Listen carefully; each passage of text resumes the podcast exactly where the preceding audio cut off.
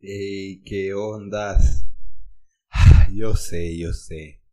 Han pasado casi dos, bueno, ya dos semanas sin, sin subir un episodio. Y no sé, si me toca subir un episodio solo pidiendo perdón por perder la constancia que llevaba, lo voy a hacer. Y no quiero hacer muy larga esta introducción porque ya el episodio es suficiente largo como para hacer una introducción larguísima. Y solo quiero explicarles eh, de qué se trata. Nos sentamos eh, tres amigos, somos amigos. Eh, otras personas dicen líderes con ciertos cargos dentro de nuestra iglesia y nos sentamos a hablar. Fuimos vulnerables y, y si yo pudiera ponerle un nombre a esta sección del, del podcast sería calzón quitado. Me encantó. Y y literalmente eso, nos quitamos eh, los trapos, no literal, pero nos quitamos cualquier cosa, títulos, etc. Y fuimos vulnerables, fuimos amigos y hablamos de nuestras experiencias en el liderazgo, etc. Entonces, espero puedan disfrutarlo, yo lo disfruté mucho. Eh, eran las 3 de la mañana cuando lo grabamos. Y nada, pues eh, disfruten. Nos escuchamos el próximo jueves. Espero de verdad sea muchísima bendición para sus vidas. Hacer más Hollywood. Pero me llama la atención porque yo nunca había, había visto, nunca había leído cómo llamaban a Mateo. Hasta que vi la película y ahí busqué. Y uno de mis versículos favoritos, porque es cuando Jesús, es cuando Jesús se le da, a conocer como el amigo de pecadores. Y es lo que te mencionaba hace rato, de cómo, cómo me siento yo identificado al momento de, vivir una vida de pecado y saber de que Jesús siempre estaba sentado conmigo, pues busca sentarse conmigo y, escucharme. Entonces dice en, en, en Mateo 9:10, mientras Jesús estaba comiendo en casa de Mateo, muchos recaudadores de impuestos y pecadores, o sea, lo peor, va, llegaron y comieron con él y sus discípulos. Cuando los fariseos vieron esto, les preguntaron a sus discípulos, ¿por qué come su maestro con recaudadores de impuestos y con pecadores? Al oír esto, Jesús le contestó, no son los sanos los que necesitan médicos, sino los enfermos, pero vayan y aprendan lo que significa. Lo que pido de ustedes es misericordia y no sacrificios, porque no he venido a llamar a justos, sino a pecadores. Y es lo que te mencionaba, cuando vos entendés el propósito de la iglesia, el propósito de la misericordia, la gracia de Dios, vos nunca vas a sentirte una digno pero tampoco indigno de, ser amigo de Jesús, de orar, de leer su palabra, conocerle mejor, de ir a la iglesia, de levantar tus manos al momento de orar, porque para eso ese es el propósito de la iglesia, que vos busques este, como que estás enfermo y que Jesús es tu medicina, porque vos no vas al doctor sino cuando estás enfermo, o sea, vos quizás te vas a hacer algún chequeo y esa es prueba de que aunque aún, aún los que vivimos en santidad o que luchamos vivir en santidad, necesitamos el doctor necesitamos ir a chequearnos cómo estamos y prevenir muchas enfermedades que el futuro este, nos puede traer. Por eso necesitamos siempre estar medicados, escuchar la receta de nuestro doctor y ser obedientes a lo que, a lo que él nos escriba en la receta, aunque no lo entendamos muchas veces, ¿va? Porque a veces la letra de Dios es como la letra de un doctor que no entiende. y tienes que descifrarla y buscar a diferentes tipos de personas, a, a enfermeros o quizás doctores de clínica, de, de farmacias que, que, te digan, que ellos sí entienden, ellos entienden el lenguaje de Dios, quizás son personas que están experimentadas a, a, leer el lenguaje de Dios y vos todavía no, pero confías en que esos, esas personas que pueden ser tus pastores, tus, tus líderes espirituales te, te, te, guían y te dicen, ah, eso es lo que necesitas para, para poder estar sano y prevenir algunas de las enfermedades. Entonces yo te decía, aún en mi vida de pecado nunca me sentí como... Sí, había días que, ah, que voy a ir a la iglesia, no quiero ir a la iglesia, o pucha, estoy mal, qué feo, a veces con olor a otras sustancias, e ir a la iglesia sí era, era, era, era incómodo, era vergonzoso, pero al final el, el jefe de la iglesia es Jesús, y si Él te acepta, nada, nadie te puede decir en el pastel. Y, y, sentiste, y, y sentiste como que ¿Alguna vez alguien te hizo cara de como que, uy, qué apeste, man? Una vez me sintieron olor, fíjate, y solo me dijeron como... Ah, ¿vos No sé, sé que me acordé de algo. querés, querés es continuar? que em, al momento de no saber lo importante que es servir a Dios, uno está en un proceso de, o un proceso que se podría decir también que es una transición, que todos nosotros como líderes siempre pasamos, o como hijos de Dios, que vamos de transición en transición a llegar a siempre con el objetivo de mejorar en cada transición, ¿verdad? Pero en uno de esos procesos eh, es esto, de, desgraciadamente, digo yo, con pena, pero puedo decir que estoy totalmente agradecido que pasé por eso porque me ayudó por medio de la disciplina, por medio de la, por medio de la corrección de Dios, por sobre todo, y de mis pastores, a las personas que más les competen, que más me aman, es el atacar la doble vida, la doble cara, la máscara que uno a veces carga al momento de estar dentro de la iglesia sabiendo de que de alguna otra forma siempre la máscara cae. Mm. Y la doble vida o la doble, o la doble cara necesita darle espacio a una, Mm. porque no se puede cargar con dos. Es mucha carga. Ajá. Entonces, cuando ya llega eh, ese, ese, eso, es, esa, esa característica que tiene Jesús de siempre estar como eh, incomodando, incomodándole a uno esa característica que tiene el Espíritu Santo y que uno tiene que soltar todo eso. Posiblemente sí cometamos el error de hablarlo, lo que nos está pasando y ha pasado bastante tiempo, o posiblemente has cometido, has hecho lo correcto de hablarlo en el instante, pero lo más importante es que uno no puede, uno tiene que hablarlo, uno tiene que soltarlo, ser transparente y a pesar de la vergüenza que pueda pasar, es mejor pasar la vergüenza en ese momento a pasar la vergüenza más pública en, en otro momento donde Dios diga, ya necesito alinear esta vida.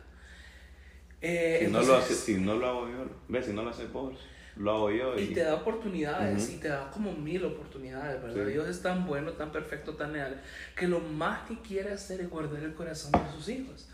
Ahora, hay que uno prepararse, ¿verdad? Porque si uno no lo hizo, su manera, su manera es la manera de Dios.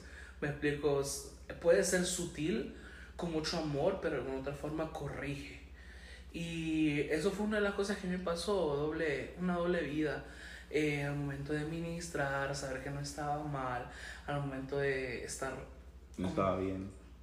eh, Yo estaba mal, al momento de saber que yo estaba mal, de estar ministrando y todo eso. Y pues era una etapa de inmadurez. Y que esa inmadurez espiritual uno solamente la supera metiéndose con Dios. Y el momento de uno se va metiendo más con Dios, uno va alimentando más la relación, uno le da cabida a lo importante y hace un lado lo que verdaderamente te está vaciando, te está eh, cargando. Dios siempre tiene la, la respuesta final.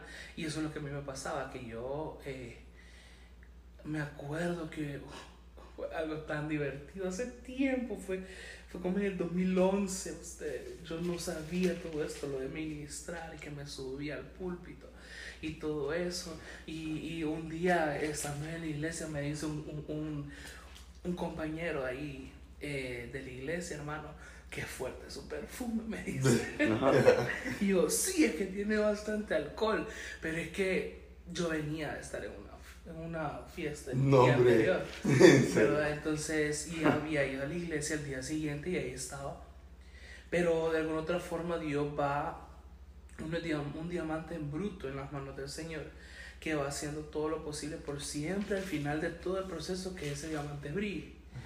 Y de alguna otra forma, aquí estamos, o sea, súper divertido, por eso lo que, lo que decía lo que decía Fernando, ah, o estar oliendo otra sustancia. Ajá, dije, ay, sí. no, qué cuadro. Solo que me vino a mí esa. Tenga cuidado, líder. me dicen uno. Esa onda es mala. Sí, e- esa pasada. Y, y más cuando es debilidad también para algunos. Ujú.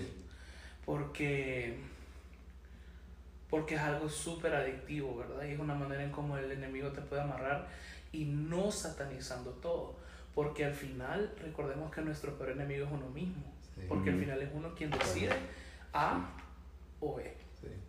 Entonces, ¿qué es No, y, y yo, yo me, me, me aferro bastante a lo que dice su palabra, uno, otro de mis versículos favoritos, Romanos 8:28, yo creo que no soy el único que, que lo utiliza, que lo explota, que todas las cosas que nos pasan a nosotros, que nos esforzamos por amar a Dios con nuestra mente, con nuestras acciones, con nuestros hechos.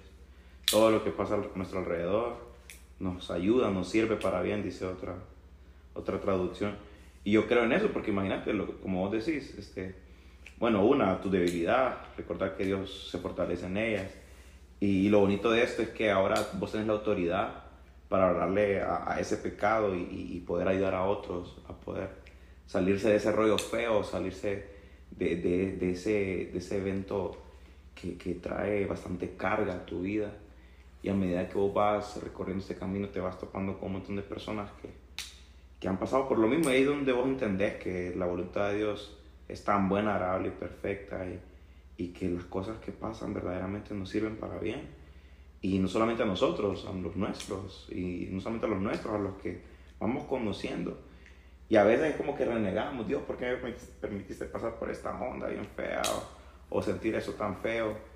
Y, pero es porque al final no solamente por amor a nosotros, sino por amor a quienes algún día nos vamos a encontrar en nuestro camino, a nuestros discípulos, amigos de nuestros discípulos y, familiares que quizás no, no, hemos tenido mucho contacto con ellos, pero hmm. tenemos la oportunidad de hablar con ellos algún día.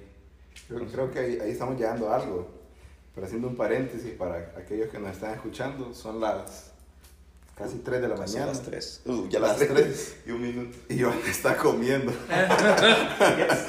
qué, qué, raro. Eh, pero, pero para, para caer en algo, eh, creo que esa era la base, ¿va? Que estábamos comiendo allá en y esa era la base de hablar sobre el, esa delgada línea que existe entre el, ser líder y ser amigo.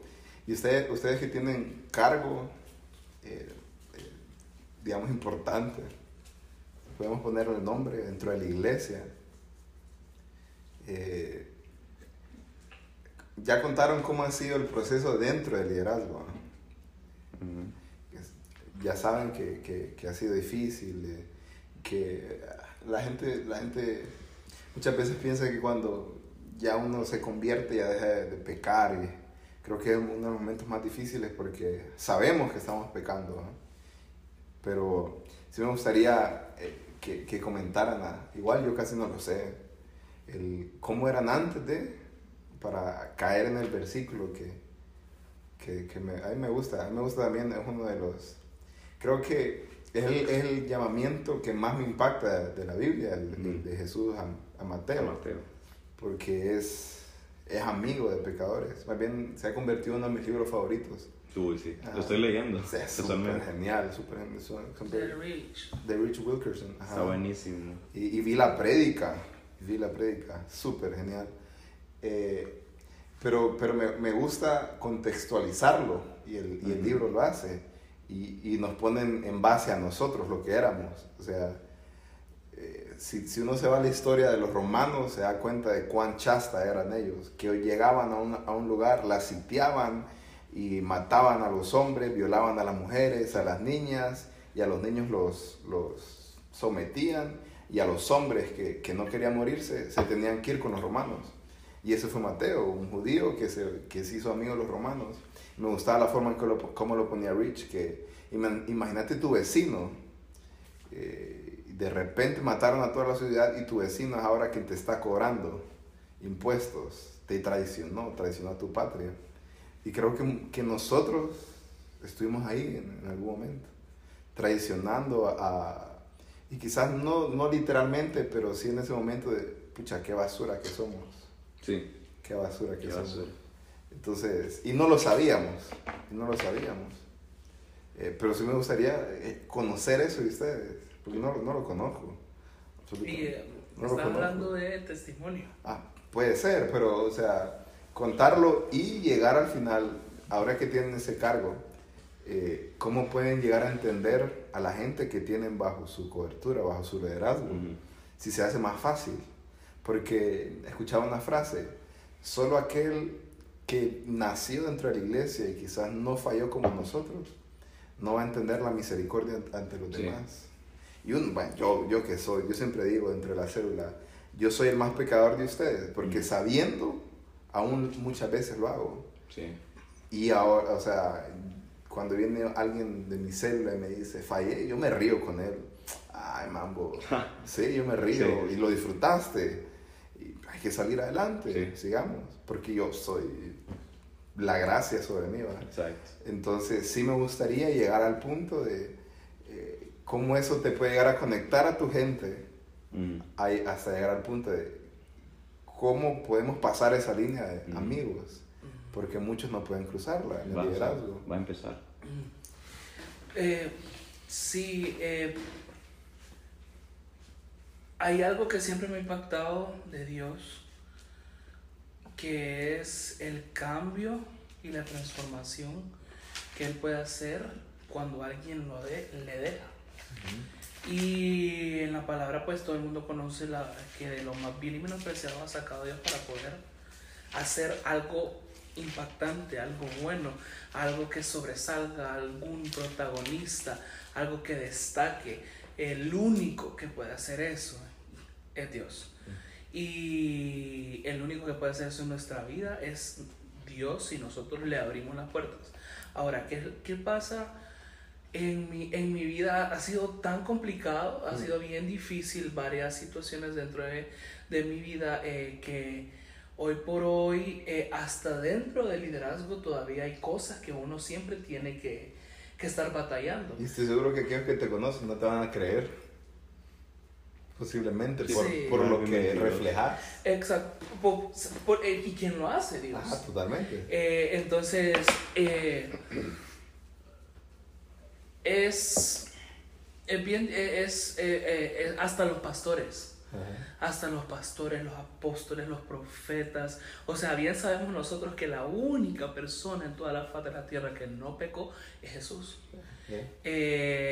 Todos hemos pasado por procesos bien difíciles. Entonces, desde, desde chiquito, desde yo estar eh, en casa, eh, ser un bebé, ser una persona con, con falta de un padre, ¿verdad? Entonces no había, no había, desde chiquito no había una figura paterna que me haya podido ayudar a empujarme en varias áreas de la vida. Eh, y una de las cosas que yo siempre le digo a la célula, al grupo en el que nosotros, en el que puedo estar yo cuidando, es que mm, la mayoría, y, y es algo asombroso, porque la mayoría de mi cobertura, de la gente que está a mi cargo, tiene falta de un padre. Y de alguna otra forma, quien me ha enseñado a mí a ser dependiente de él, pero independiente del hombre, ha sido Dios. Eh, ha sido el mismo el que me- sutilmente, eh, como dijo Jeremías, ¿cómo es que dijo Jeremías? Me has atraído así sutilmente con, con esa Sí, pasión. Jeremías 20. Eh, eh, así se lo dice y, y- y susurro al oído y así Ujú. sutilmente me atrajo el Señor a mí en enamorarme, en darme cuenta de que sí tengo un padre, Sí. en darme cuenta de que a pesar de que madre y padre te dejasen, que mi mami siempre estuvo ahí, pero de alguna otra forma yo sudando la camiseta para poder traerla a la iglesia. Eh, eh, y, y hoy por hoy seguimos trabajando con eso, ahí está más, más quiere, ahora sí quiere, ahora te está Ah, tratando.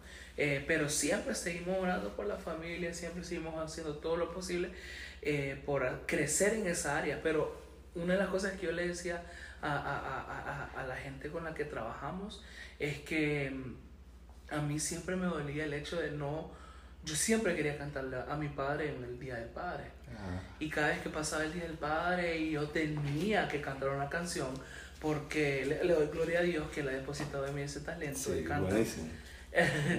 Eh, yo siempre tenía un, un, un, un show un show, un, un, un- ¿cómo, cómo es que se le llama? Eso también. Y yo- ¿Cómo es que se le llama eso? El, Un acto, Un, un acto, acto. sí, un acto, y tenía que cantar una rola y ca- año tras año y saber que no tenía ¿A quién a cantarle, sino que le estaba Ah, cantando a varios padres y yo siempre tenía ese vacío, con ese vacío crecí, a pesar de que mi mamá nunca me habló mal de mi papá, pero siempre estaba ese vacío. ¿Y lloraste en algún acto?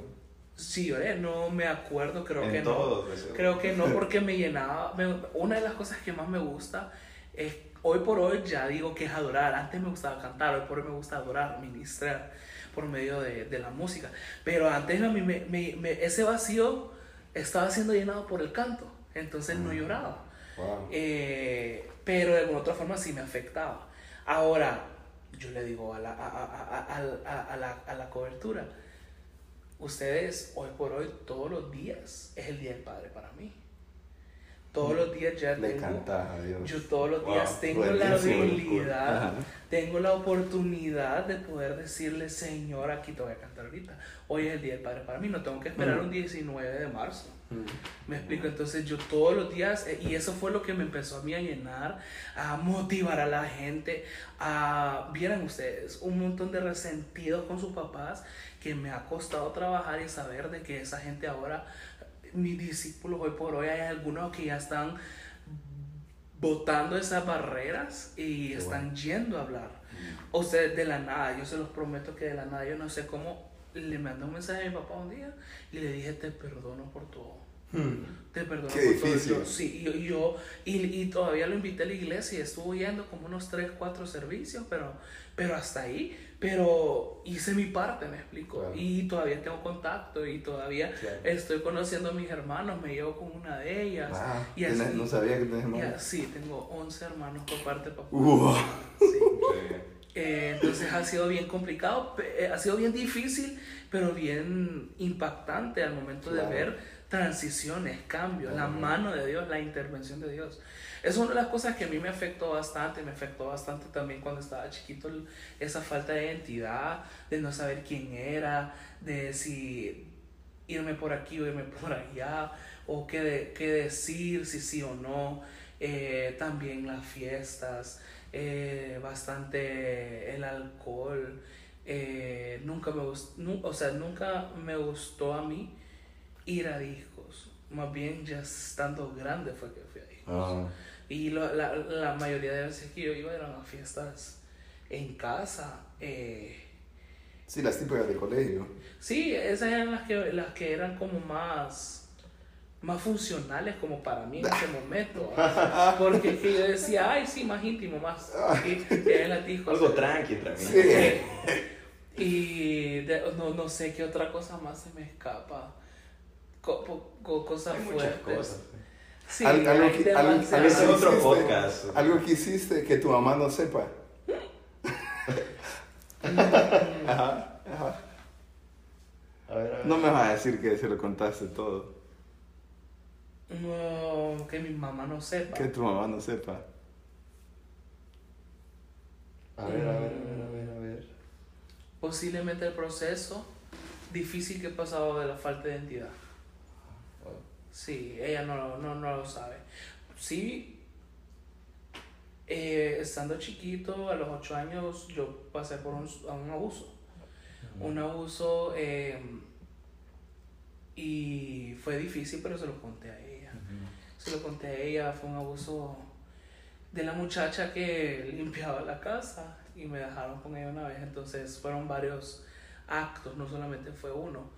Y ella, ella, ella, mi mamá sabía quién era y todo eso. Yo siempre tenía miedo de contarle las cosas a mi mamá porque mi mamá me defiende con uñas y, Capa de espada. y a capa y espada. Y si yo no tengo la razón o yo soy el que fallé, mi mamá va a arrastrar a otra persona sí o sí. Entonces, por eso es que a veces muchas cosas yo me las, me las reservaba, Claro. ¿verdad? Porque no es que era, no sé si la palabra correcta es contienda, pero sí es como, ella me va a defender. Eh, del- ah, también en lo de cante como canta, ¿verdad? Otra de las cosas que en, el, en mi área emocional, eh, una chava me falló tan heavy que se fue con, con mi mejor amigo de la Ah. célula. Eh, me dolió bastante y todo eso. ¿Y sabes cuál fue mi venganza? Mi venganza fue, Señor, no me cuidaste en todo este proceso. Bueno, mismo, me voy a ir a cante como canta. me fui a cante como canta. Y hay videos. ¿De que cante como canta? Eh, no me acuerdo, que, pero hay que buscar. Hay que buscar. solamente Yo lo grabé en vivo en entonces. Ah, sí, ahí conocí a que- Giovanni. que fui hasta la final, pero hablando otra vez de mi mamá, mi mamá se agarró con una de las jurados, entonces ya estaba yo, como que ya me quería sacar. jurado. Pero llegué a la final. Ah, Entonces, Qué porque, interesante, porque al, al, ¿cómo es que se le llama? Al, al productor, al dueño de la televisión HCH, a Eduardo Maldonado, el man, eh, eh, que le llegaba yo y le llegaba también a Chef. Entonces, de alguna otra forma, llegamos hasta el final. Y pues al final, eh, ese fue uno de los procesos. Yo me fui por dolor. pero te alejas de la iglesia. No, No. no. No me alejé de la iglesia, pero sí bajó mi rendimiento en el liderazgo, en todas esas vainas. Y fue bien difícil, pero fue como mi manera de despecho. Y cada canción, eh, eh, canté canciones seculares, ¿verdad? Ajá. Una de las cosas que más me dolió también. Eh, porque les cuento, ¿verdad? Que en una de esas, eh, el día que me sacaron a mí fue porque a mí se me olvidó la letra, pero es que tenía un nudo en la garganta. ¿Y sabes lo que pasó? Está- Ajá. ¿Qué se Qué ¿Sabes ¿sabes lo que pasó? Que en esa, esa noche yo estaba, yo iba a cantar, me la sabía tan bien que hasta sabía qué grito iba a pegar y que toda la gente, que, que, pero cuando yo paso enfrente en el, en el, ¿cómo se le llama? En el, el escenario, la luz me está dando en la cara, totalmente, y yo no puedo ver nada del público y solamente puedo sentir en mi corazón que me decía, yo necesito que vos ministres a esa gente. Oh, Esto no es a lo que yo te mandaba. sí, te y, mató. y empezó yo con uno en la garganta, y me fue la voz, no canté casi, estaba casi llorando y me sacaron, pero me volvieron a meter la semana siguiente. Pero sí, me fue, me- siempre, o sea, hasta en la beca, hasta cuando me dieron eh, eh, una beca artística en Unitec, eh, yo iba a cantar una canción secular, porque yo en ese entonces estaba, no estaba bien con el Señor. Eh, entonces, pero después de la nada, le estoy dando play a la canción que yo había preparado, no daba.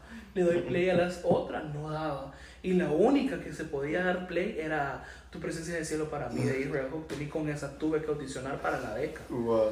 Y pues sentía tan caliente el lugar, sentía la presencia de Dios en mí, en mi audición, que me puse a chillar, pero la canté la canción. Y, y después me, me fui. Y la beca me la dieron completa, 100%, no pagaba nada, yo Wow. cantaba por la U y todo eso. Eh, y, y así, ¿verdad? Han pasado un montón de cosas en la vida eh, que de alguna otra forma han formado Sí. lo que soy hoy por hoy. Y, y lo, otra de las cosas más fuertes que a mí me pasó, que a mí me dolió bastante, nunca pensé que podía llegar a eso, es lo que estábamos, lo que estábamos hablando cuando Sí. estábamos comiendo allá, la línea delgada entre liderazgo y amistad. Eh, que de alguna otra forma, tus discípulos sí pueden ser tus amigos. Sí. Eh, el líder sí puede ser Creo que amigo de sus discípulos. debería ser. Debería de ser, no solamente verlo como, como, como la persona que me va a alimentar espiritualmente semana tras semana, sino que tiene que cortar una línea para poder pasar más allá Sí. a, a contar cosas, a salir, a crear una relación, a hacer bonding Bondi. con tu gente. sí. Entonces, eh, fue, eh, creo que fue el año pasado donde pues yo le di más interés a uno de mis discípulos para que yo no quería que se fuera de la iglesia. Y estuvimos trabajando, trabajando, trabajando, pero ¿qué fue lo que pasó? Me empecé a dar cuenta de un montón de cosas que yo necesitaba, que se necesitaba arreglo, pero me quedé callado.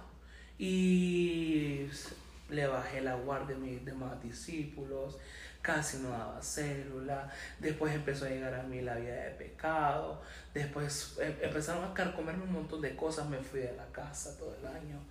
Eh, Ah, sí, cuando viste solo, ¿ah? Ajá, y yo me fui en enero y regresé en diciembre a la casa. Entonces fue un año que Mm. A la- eh, quien ha estado conmigo en todo ese proceso de ayudarme a volver a levantarme es Pastor Miguel, nuestro pastor general. Claro. en varias terapias y reuniones que hemos tenido y también el pastor Héctor, que es mi líder, mi líder Directo. directo.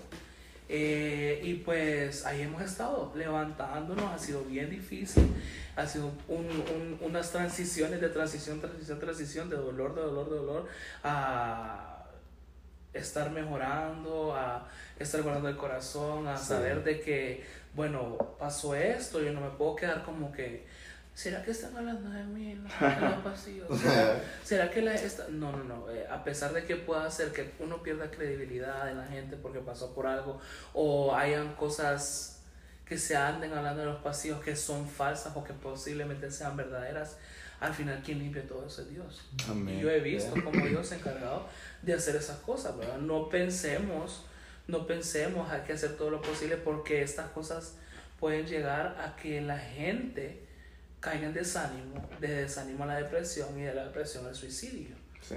Y hay que tener mucho cuidado porque los comentarios, escúchame bien, los comentarios de la gente sí dañan. Sí. La crítica sí daña. Y hay otra gente que puede llevarlo a cabo, alguna crítica, pero hay otra gente que se dañan ellas mismas. Y no solamente Sí. se dañan con sus comentarios o que se van a sus casas, sino que posiblemente hasta agarren una gileta y se estén dañando Sí. porque ese es supuestamente el único medio de salida del dolor. Pero nosotros tenemos que darnos cuenta que si verdaderamente Jesús es nuestro ejemplo a seguir, eh, no, poder, no podemos estar criticando en los pasillos. No podemos crear mentiras o estar en habladurías, sino que tenemos que cuidarnos y amarnos como lo manda la palabra los unos con los otros. Amén. Pero lastimosamente, lastimosamente siempre, como dicen nuestros pastores, siempre hay gente tóxica. Y como dice el Señor en la palabra, por los frutos se va a conocer a la gente. Sí. Entonces, ah, espero que haya contado varias cosas que... ah, Para, y para, para llegar a, a esa línea, sí quiero, sí me gustaría saber su, o sea, su experiencia. Cómo, no sé si cruzar o, o romper o tirar esa barrera entre liderazgo y amistad, porque a veces es difícil, ¿va? Pero que nos cuente. Sí, yo, yo quiero añadir algo a lo de Iván, que no lo mencionó. Me dolió en el corazón porque parte del que él se haya mudado creo que fue eh, el inicio de nuestra amistad. El que yo me empezara a quedar, vente, quédate en la casa, que estoy solo, que no sé qué. No vivía tan lejos de la mamá, usted vivía a unos, a unos cuantos pasos de ahí. o sea, Pero, la la, casa de la misma colonia.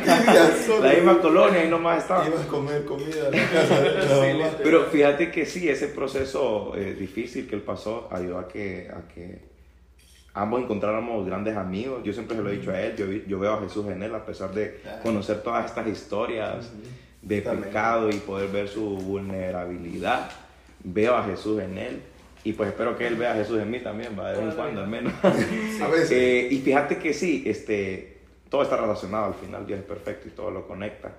Eh, él ha sido uno de los que me ha enseñado, no solamente a cantar, sino que a hacer bonding, a, a que verdaderamente seamos una familia, seamos amigos. Explicar, Eh, explicar para el, el que no sepa el, el concepto de bonding. mira, mi, mi, concep- mi concepto de bonding es no iglesia, sino que familia. Ya. Porque al final todos este, somos coherederos con Cristo Jesús, todos somos hermanos, corre en nosotros la misma sangre que fue derramada en la cruz del Calvario. Y, y la idea es que esa relación de líder-discípulo está súper bien, pero después del culto, después de cada reunión, el, hey, ¿qué vas a hacer hoy? Hey, c- ¿cómo vas en, en- en tus estudios? Hey, ¿tenés algún pasatiempo? ¿Querés que te acompañe a alguna potra? ¿Querés vamos al cine? No se trata de ser un club social, porque ahí es donde puede llegar a ser una relación tóxica.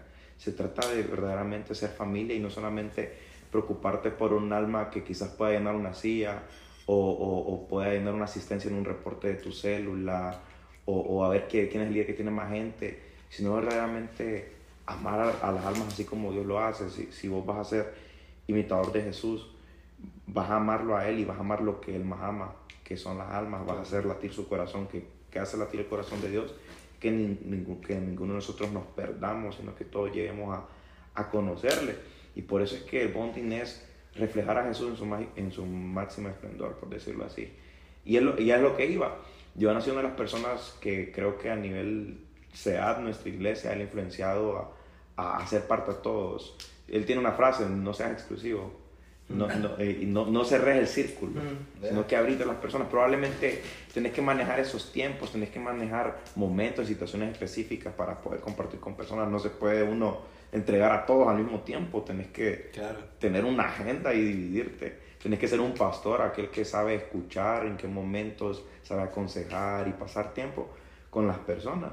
Y la gente Entonces, se enoja. Sí, la gente se La enoja. gente no se Celosa. enoja. Sí, Sí.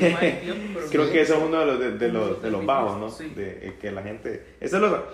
Y mira, yo ahorita estoy aprendiendo mucho. Este, con, en mi cobertura tengo gente tan otro rollo que me recuerdan mucho a mí.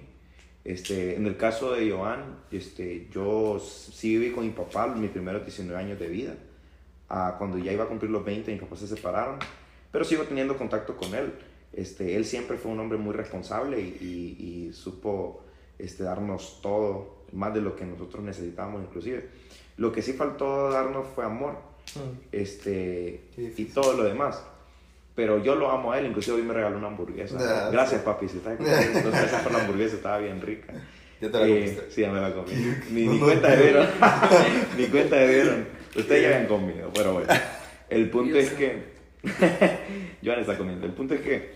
eh, creo que nuestro caso con Joan es diferente porque Joan no es que está mayor con, con sus discípulos, pero sí- para ellos es más fácil verlo a él como papá. Sí. En mi caso, mis discípulos, yo tengo discípulos mayores que yo. El mayor ahorita está 26 años, tengo otro de 24, otro de 22, otro de mi edad y otros. lo- los pocos son los menores. Entonces, lo que ellos ven en mí es un hermano mayor. Un hermano mayor porque él lo pinta de Jesús y lo pinta de ser bonding, que vos puedes reflejar a, a Jesús eh, en, en, en su faceta Ah, adecuada, dependiendo del momento, Qué dependiendo de la La persona. necesidad Exactamente, también. la necesidad de la persona. Entonces, va, yo Jesús, para mí Jesús es mi mejor amigo. Sí. Pero a veces yo necesito a Jesús como mi papá, que me escuche, que me aconseje, que me aliente. A veces lo, lo necesito como ese amigo que te, que te da ideas locas y te dice, atrévete, loco, va, a que no le das. y, que, y que te... Como te hermano y que te apoye. Ajá, también como hermano mayor, que, que, Sí. que, que te, te podás, porque con Jesús uno pelea a veces, va, Qué pero sabes que el man te va a defender y que nada, nadie te puede tocar porque tu hermano mayor ahí va a estar para Qué defenderte, aunque, aunque te moleste, Jesús a veces molesta un poco. y se burla de uno, hoy estamos hablando de eso, Jesús se burla muchas veces de nuestras oraciones y nuestras, nuestras decisiones. Entonces sí, eh, he aprendido a ser ese hermano mayor, inclusive para los que son mayores, y, y, y aprender a, a- a disfrutar este, otro tipo de momentos. Hace dos, dos noches estábamos en un cumpleaños y fuimos a Latillo a, a- comer churros y a, a- y experimentar cosas de amigos, ¿me entiendes? Claro. Y, y el, el saber y enseñarles que se puede disfrutar de una manera sana, que vos podés Sí. vivirla. Inclusive, yo le digo a mucha gente, yo no fui mucho para fiestas, yo iba a ponerle que eh, seis fiestas al año, cada dos meses, iba a la misma casa en Los Robles. Eran dos casas porque se mudó la misma chava que hacía la fiesta, pero siempre ahí en Los Robles. Yo nunca fui de fiestas, nunca me gustó, nunca fui bolo, bebí como dos veces así heavy, fumé un poquito, pero nunca fui de esos fiesteros, simplemente iba por ser aceptado, al igual que no tenía identidad y quería ser aceptado y quería aparentar algo que no era. Eh, y, la y disfruté, fíjate. Tuve un viaje a Copán, algún día vamos a hablar bien de eso, donde la viví, o sea, la vi- fue, fue un viaje En el loco. colegio. No, fue con la universidad ya en la clase de historia. E inclusive yo pedí que oraran por mí para mantenerme en la línea, pero lastimosamente Te fuiste. eh, sí, círculo. fue bien difícil. Se, se desapareció la línea. La línea no, no la encontraba después. El punto de, de esto es que yo, yo disfruté, disfruté el pecado. El pecado es rico, el pecado se disfruta. Pero estoy aprendiendo a disfrutar, vivir una vida en santidad. Y, qué pinta poder llegar a tu casa a estas horas. Que no se lo recomiendo. No. Hay que levantar, nos toca levantarnos, nos toca madrugarnos en unas horas para ir, Sí, para ir a devocional. Después tenemos un viaje. Sí. Vamos a ver si más al rato les contamos sobre eso. El punto es que, eh, pero es pinta llegar a tu casa, saber que no hiciste nada malo. Sí. Saber que inclusive ayudaste a alguien, escuchaste a alguien, reflejaste a Jesús, a un Jesús divertido. Jesús es súper divertido. Y, y poder enseñarles a tus discípulos que no necesitas alcohol, no necesitas drogas, no necesitas hacer chistes obscenos, no necesitas estar con mujeres inclusive para poder divertirte. Simplemente Jesús es súper divertido, tienes que aprender a, aprender a conocerlo, a disfrutar a Jesús en, en su, en, su, en su mayor este esplendor, quizás.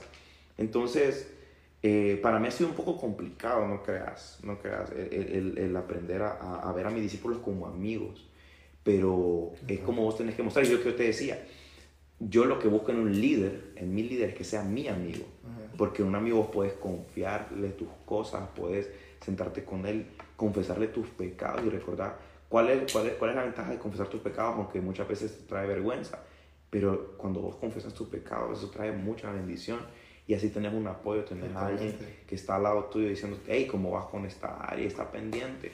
Un consejo que yo puedo darles es tener un grupo de WhatsApp, quizás no tan abierto, aquí sí vamos a ser un poquito exclusivos, con gente de confianza, con gente que te edifica, que te aconseja, que te escucha, que refleja a Jesús, que representa a Jesús en tu vida. Y cada vez que vos te, te sientas tentado, solamente con poner algo, hey, Oren, oren ahorita, oren ahorita, o llamar a alguien y decir, loco, ora, después te cuento, pero ora. Inclusive, yo les digo a mis discípulos, no escriban antes del pecado, si al final se les escapó y ya pecaron, pues escriban después del pecado.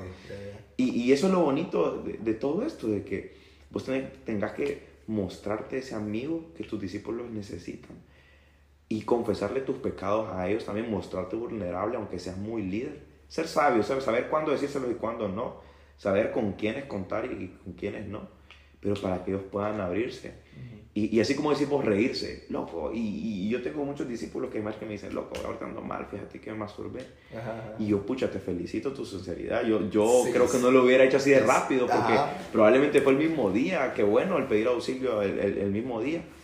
Y, y, lo otro es, tranqui. O sea, tranquilo. tocar un tema bien interesante con eso, pero es que a veces mucha gente es bien sincera porque no tiene nada que perder. Wow. También, también, muy cierto. Entonces, volviendo al tema, sí. este, sí, uno tiene que mostrarse vulnerable para que la gente pueda ser 100% transparente y, y, y, y, no llegue a ser una persona que, que vive una, una, doble vida, así como la hemos vivido eh, nosotros quizás en nuestro momento, y, poder confesar nuestro pecado con, con toda libertad para que verdaderamente sintamos ese apoyo, esa ayuda y alcancemos la bendición que Dios tiene para nosotros. Entonces, este, vos tenés que saber con quiénes contar, saber qué hablar, qué decir, en qué momento. Para... Algo nos asustó ahorita, algo se está manifestando aquí. Eh, sabemos que el Espíritu Santo está con nosotros en esta hora. Y, y, y, trabajar, y trabajar con eso. Así como hablamos al principio, entender cuál es el propósito de la gracia y la palabra este, representa la gracia como la blanca nieve que cubre verdes pastos y donde que verdaderamente donde abundó el pecado. Sobreabunda la gracia y, y, cubre multitud de errores multitud de faltas. Pero ojo aquí es donde tenemos que ser maduros porque tampoco es de abusar de la gracia de Dios. Tampoco es que vos vas a andar pecando a lo loco ah, de todos modos Dios me perdona o sea, hay, hay un límite y, y recordad que desde el momento en que vos conociste a Jesús y tenés conciencia de lo que es la gracia, sos responsable de representar esa gracia en la vida de muchas personas y darles a entender y ministrarles viviendo una vida en santidad. Y va a llegar a un punto en donde vos no vas a ser solamente la oveja perdida que Jesús va a, estar, va a tener que estar buscando a cada rato, este, teniendo las 99. Vos no tenés que ser solamente la moneda que se le perdió a la sirvienta o inclusive no tenés que ser tanto el hijo pródigo. En mi caso yo he vivido dos temporadas de hijo pródigo y no quiero volver a una tercera. Siento que la tercera sí va a ser la vencida, entonces mejor me mantengo firme en la línea. La línea ya la veo, está, está bien marcada. Y pues va a llegar un punto en donde Dios te va a transicionar y dejar de ser la oveja, dejar de ser el hijo pródigo, dejar de ser esa moneda perdida y ser el pastor. Ser el pastor que busca la oveja. Exactamente. Porque llega un, punto en donde, ok, ya dejaste de ser oveja, di evolucionaste a ser pastor, ya dejaste de ser la moneda, vas a ser la sirvienta, ya dejaste de ser el hijo, vas a ser ahora el rey, el que invita, el que invita a, a comer a la, a la, mesa a la gente, porque hay mucha gente que come de los desperdicios, come con los chanchos, come de la basura, sabiendo que tiene un, un plato en la mesa del rey. Y pero hay gente que quizás se le olvida o está muy distraída y vos tenés que ir a recordárselo. Que Dios está con los brazos abiertos y, y está dispuesto a recibirte sin importar tu situación, tu dificultad, sin importar tu, tus errores. Él lo pinta de Dios, fíjate, que no le, que, ah, no le cuesta perdonar, no le cuesta perdonar. Sí. A nosotros como nos ¿Cómo cuesta, nos cuesta? pero eso se trata de que, porque mira, vos por, por, por, por muy perrada la que te ha hecho tu hermano, tu hermana, tu mamá, tu papá, vos lo vas a perdonar. Entonces tenemos que ser familia, tenemos que amarnos los unos con los otros. En esto conocerán ustedes que son mis discípulos, dice Jesús. Amén. Que se amen y más adelante nos enseña que tenemos que amar hasta a nuestros enemigos. Así que esta onda es bien difícil, pero bien pinta. Cuando ya le agarras el gusto, cuando ya te das cuenta que Jesús te ama a pesar de tus trastadas, ¿cómo no vas a amar a otros? Sí. ¿Cómo no vas a amar a otros? ¿Cómo no vas a ayudar a otros? Entonces, Entonces tú, vos dirías que tu deber ahora sería llevarle la mesa a aquellos que están comiendo del piso. exactamente. Porque hay abundancia, hay abundancia de pan. Hay abundancia. Y la gente no lo sabe o, o- o no, o no Sí. quiere. Pero aquí estamos, sirviendo, sirviendo el pan. Y, eh, Ya, bueno, ya hablando de, las personas que has podido sentar en tu mesa, pues, eh, dentro de su liderazgo, que yo admiro, yo siempre se las he dicho a ustedes, admiro, eh, y ahorita he tenido la oportunidad de decirlo por ti, porque, y se lo dije cuando, cuando recibió el llamado, que los admiro bastante, y dentro de su liderazgo, eh, ¿qué cosas ha- han sido difíciles?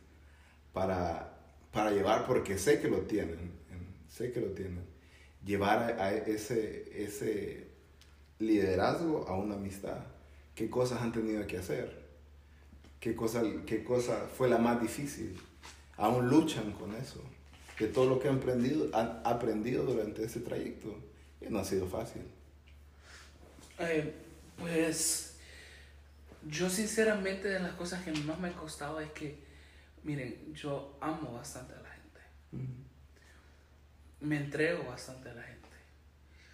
Y de alguna otra forma siempre me... eh, pues es un error, es un error que yo sé que hoy por hoy lo estoy tratando de mejorar. Ha sido difícil de mejorarlo. Y de alguna otra forma también fue una de las transgresiones de Eli. Eh, a pesar de todo el mundo conoce la historia de Eli, el ministerio que él tenía, y a mayor ya no podía corregir a sus hijos. Entonces toda esa bendición fue para abajo, se vino para abajo, ¿verdad? Porque los hijos eran llamados hijos de maldad. Eh, y es eso una de las cosas que más me ha costado, la corrección a la gente. Eh, porque de alguna otra forma he dejado pasar muchas cosas. Hay, hay- hay una frase que me gusta muchísimo, que dice, un líder eficiente se determina por cuántas conversaciones incómodas está dispuesto a tener.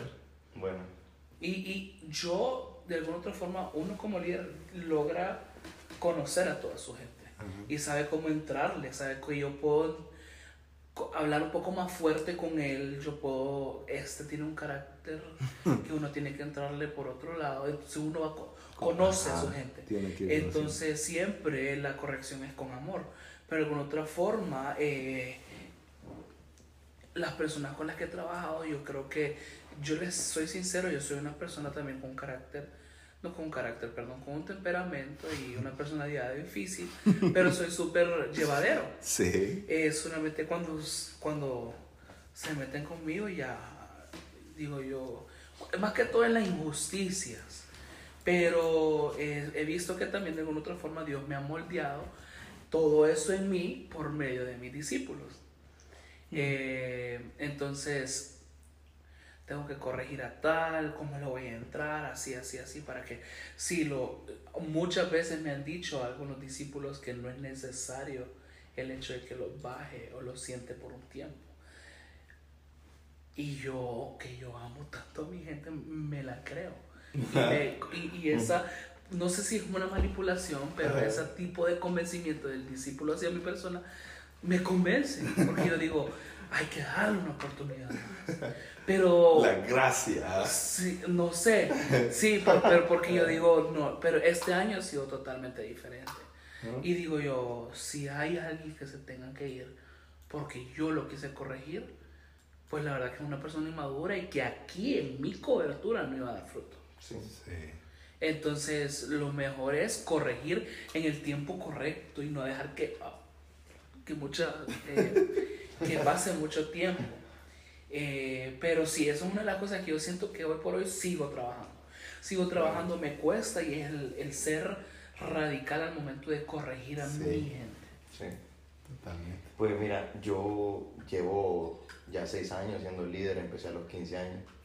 Y, y bien difícil tomar decisiones a esa edad y tener gente de esa, de esa misma edad o, o menor. Yo era un líder bien intenso, bien intenso. Era. Sigo siendo un poco, le, le bajo un poquito. Y, y, y he cometido muchos errores, como líder he cometido muchos errores. Eh, ha pasado mucha gente en, este, en mi cobertura, por mi cobertura, por mi célula. Y, y, y muchos se han ido, bueno, la mayoría se ha ido, ¿no? Y pues ya este año decidí a que, que esta gente que está ahorita conmigo y que recibió el llamado también, es la gente que, que verdaderamente me va a impulsar y va a impulsar a los que vengan. Y pues una de las cosas que me ha costado este, es delegar, es confiar en la gente porque lo hice al inicio de mi liderazgo a los 15 años. Confiaba mucho en la gente. Y la gente me hacía como quería y me mentía mucho. Y salí lastimado porque discípulos, los líderes también tienen corazón. Sí. Y Sí, discípulos, ustedes también tienen poder para lastimarlos. Créanme que sí son mucha, mu- tienen mucha influencia Sí. sobre la vida de nosotros como Totalmente. líderes. Totalmente. Y, y no crean, este, ha sido, ha sido bien complicado. Hoy por hoy, este, ya, ya estoy aprendiendo nuevamente a confiar en la gente. Este, no es tan fácil, porque, vaya, imagínate en el caso de Jesús, ¿no? Que sus discípulos eran, esos manes dormían, este, no oraban con Jesús. Este, eh, muchas veces le hizo saber que eran hombres de poca fe. A otro le dijo Satanás, este, él, él mismo lo negó, otro lo vendió. Pero me Jesús siguió confiando en ellos, siguió confiando en ellos, se presentó delante de ellos. Y, y podemos ver más adelante en el libro de los Hechos, en adelante, cómo, cómo ellos empiezan a representar a Jesús de la mejor forma y cómo ellos cumplen haciendo cosas más grandes de las que Jesús hizo y, y- y pudieron ganarse todas esas regiones y, y pudieron y, uno es responsable de, de- de que nosotros conozcamos y otros continentes del Evangelio de Jesús.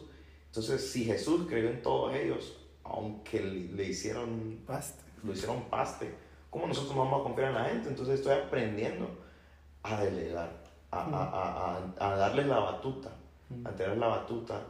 Y yo sé de alguna otra forma de que ellos no solamente me siguen a mí, sino que están siguiendo a Jesús de alguna otra forma y tienen que apre- aprender a verlo y seguirlo a Él directamente, a conocerlo a Él íntimamente. Y, y, y- porque no tienen que depender siempre de una persona, tienen que depender de Dios, tienen que, que, que aferrarse a que es el Espíritu Santo el que los dirige y el que le da la autoridad para poder hacer las cosas. Entonces, creo que es una cosa más que, me- que más me ha costado, en las que he fallado porque probablemente he legado por emoción y por eso he cometido errores o le he dado oportunidades a otros y a otros no. Pero esta vez estoy orando más, estoy tratando de ser sabio y, y de confiar en, en- en ellos a pesar de que es muy probable que fallen nuevamente, pero hay que darles la oportunidad. Mi- eh, eso, eso me ha pasado, que he cometido varios errores entre el liderazgo y yo también, a causa de eso la gente se ha ido. Y me duele, me duele, a mí me duele muchísimo, eh, que a veces hago algo, digo algo, que, que ahora estoy, me arrepiento va, totalmente, pucha, no era correcto, no era la forma. Y sí, la gente se ha ido. Pero, pero ¿qué pinta conectar las dos? Al final, sí se fue, porque hay que, hay que ser claros, pues, porque uno sí tiene que amarlos, sí tiene que estar para ellos, pero sí tiene que haber madurez. Sí tiene que haber madurez de parte, porque nosotros fuimos discípulos. Exacto. Y así nos trataron muchas veces. Nos, di- nos dijeron muchas cosas, nos, o a veces ni, no- ni nos pararon bola. Y, y aquí estamos, pues. Entonces tiene que existir eso, pero como líder sí, sí, sí duele equivocarse. Eh, y, pero para, para llegar al punto, al punto clímax, que, es, que, que era mi, mi enfoque principal, esa, esa delgada línea entre, entre líder y amigo, porque creo que para mí personalmente esa es la base para que la gente se mantenga. Sí. Porque nadie quiere estar con un líder que ah, solo lo quiera ver en el culto. Y, fíjate que, y se me vino una frase que le escuché de alguien que amo y que siempre voy a amar. Eh, eh, pero me dijo, ya no te veo como, te, te veo como líder, pero no tanto, sino que te miro más como amigo. Uh, sí. Pero eso está bien. Sí, buenísimo. Eso está perfecto. ¿Y por qué buscar otra persona que solamente te vaya a dar célula? Y no saber de que tenés tu líder que te va a alimentar espiritualmente y también tenés a tu amigo También. 24/7 que te va a ayudar en las buenas y en las malas.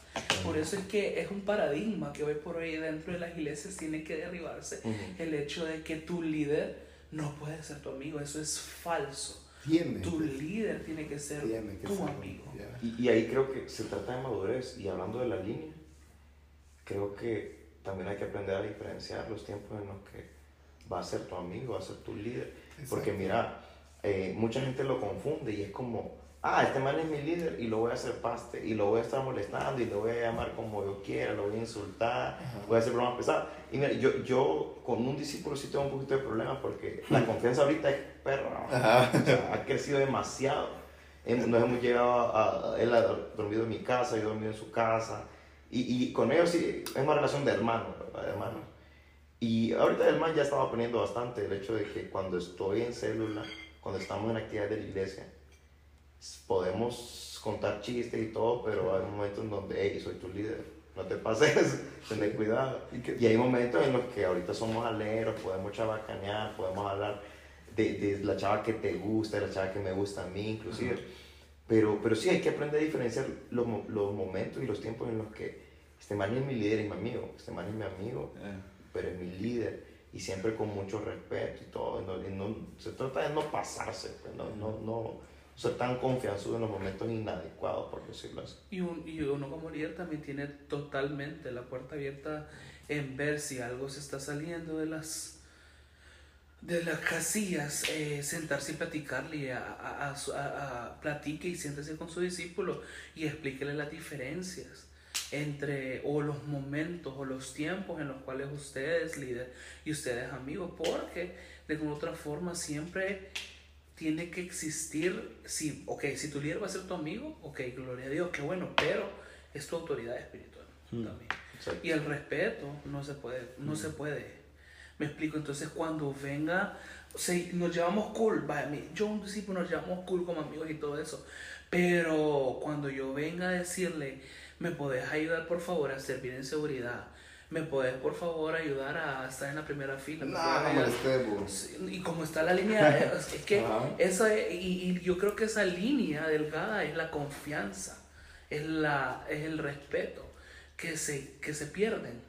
Si de alguna otra forma el discípulo y el líder no son buenos mayordomos de lo que portan, que es esa amistad y ese liderazgo, ¿verdad? Como discípulo. Entonces uno también tiene que cuidar eso y él puede sentarse con su discípulo y decirle, ok, somos amigos, sí, también somos amigos. Pues salgamos, hagamos esto, hagamos todo, sentémonos a platicar, pero también soy tu líder.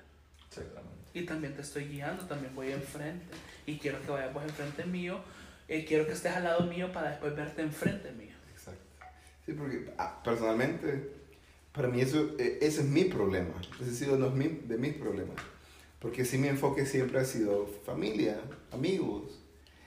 Y me ha costado generar ese, es- esa autoridad, que ellos puedan verme como, como autoridad. Ese ha sido mi problema.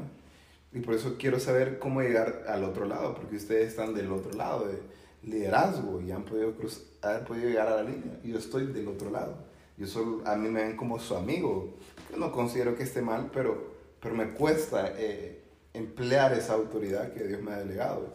Entonces, no sé, no sé cómo llegar a menos a aconsejarme a mí y aconsejarme a los que han estado en el otro lado. Yo te sugiero, y yo, lo, el consejo que te puedo dar es una plática individual. No puede ser una plática grupal aunque sea un común denominador o un problema común denominador eh, entre todos los demás, entre todos tus discípulos. Lo más funcional es que platiques uno por uno. Uno por uno, porque cuando empezás a platicar uno, ese uno va a empezar a hacer un cambio. Sí, exacto. Y después todo lo tenemos para empezar a ver qué se está haciendo un cambio. Y después vos ya vas a platicar con otro. Y hay dos haciendo Yo, un cambio. yo te iba a decir exactamente lo mismo. Yo creo que sirven más las pláticas. Este, personales porque uno se abre más. Y no está el otro como para a ver qué, qué dice este papo y yo le sigo la corriente. O, o después de lo que platicaste, Ajá. murmuración, así como, escuchaste lo que platicó de mí, vos qué pensás. O puede haber un chiste. O sea, yo creo que entre dos hay más seriedad. Hay más Claro. seriedad, se abre más, hay más transparencia. Y yo creo que lo, lo correcto es profetizar. ¿Y qué le vas a profetizar a tus discípulos? Vos un día vas a ser líder. Y vas a ser líder de tus amigos. Ajá. ¿Cómo quieres que te traten? Mm. Porque hay que creer de que esos discípulos difíciles van a ser los mejores líderes. Ya. En el nombre de Jesús. Y los fáciles también. Ya. En el nombre de Jesús van a ser líderes. Y, y ellos... Y, y es, es bien- es eh, da, da risa porque a veces la gente dice, pucha, estos discípulos que me salieron. Pero ¿cómo era vos de discípulo? Porque lo que vos está, eh, lo estás cosechando porque, porque probablemente sembraste eso. Entonces, dale a entender a ella, a ellos, perdón, hey, soy tu líder, yo soy tu amigo y gloria a Dios por eso. No todo el mundo llega a tener a, a su líder como su amigo, pero hay momentos en los que tenés que respetarme. Y mira, va a llegar un día donde vos vas a ser un super líder, mejor que yo, vas a tener a mucha gente. ¿Cómo querés que te trate Mm. esa gente? O sea, es lo mismo. Entonces, si verdaderamente vos querés dirigir, sométete a, a los que te dirigen ahorita. Ya. Sé fiel en lo poco y vas a ver cómo Dios es fiel, fiel poniéndote en lo mucho. Ya pueden irse a dormir. Cheque. Ya en una hora nos levantamos. Good night. Blessings.